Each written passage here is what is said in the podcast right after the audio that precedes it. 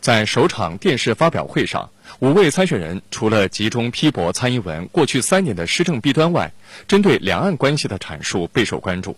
韩国瑜认为，两岸和平发展、避开战争、经济挂帅，会是整个台湾地区最重要的挑战。我们没有办法决定下一代人的命运，可是我们有责任帮下一代开创更美好的未来。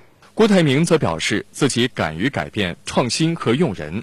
每年台湾从两岸贸易中赚进八百亿美金的顺差，如果没有和平稳定的两岸关系，这样的顺差是很难持续的。我主张两岸一定要有和平，和平要有共识。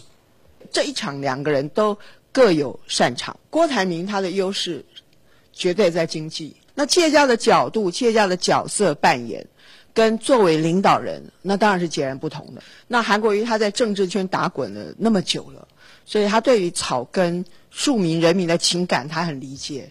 可是对比较高层次的，比如说对于两岸关系，虽然他是正大东亚所的，可是显然他的分寸拿捏也还在逐渐熟练当中。国民党台湾地区领导人初选电视发表会还将举行两场，本周六和下周三分别在台中和台北举行，主题与首场有所不同。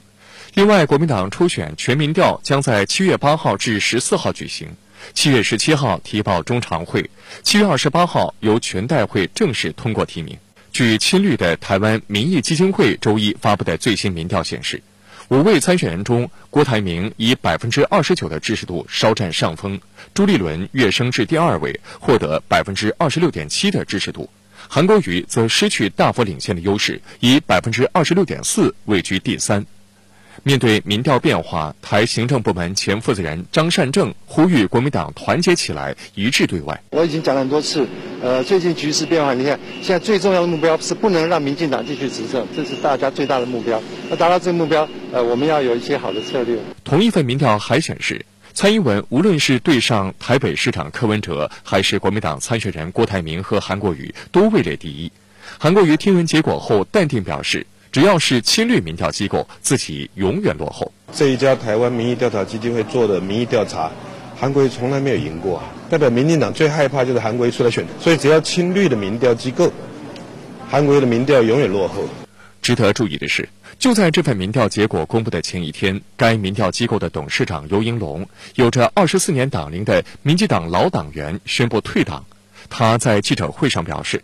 民进党二零一六年重新执政后，没有善用执政时间，好好为台湾民众做事，这是非常大的错误和罪恶。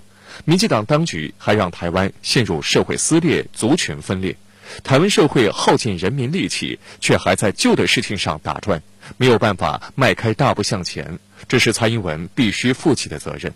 对于尤一龙退党，郭台铭认为，或许与蔡英文利用私权指使民调造假有关。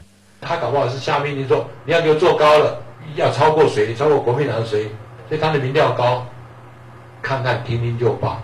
此外，据台媒周二报道，解放军航母辽宁舰编队周一通过东沙岛附近海域，周二上午进入台湾海峡，准备北返青岛母港。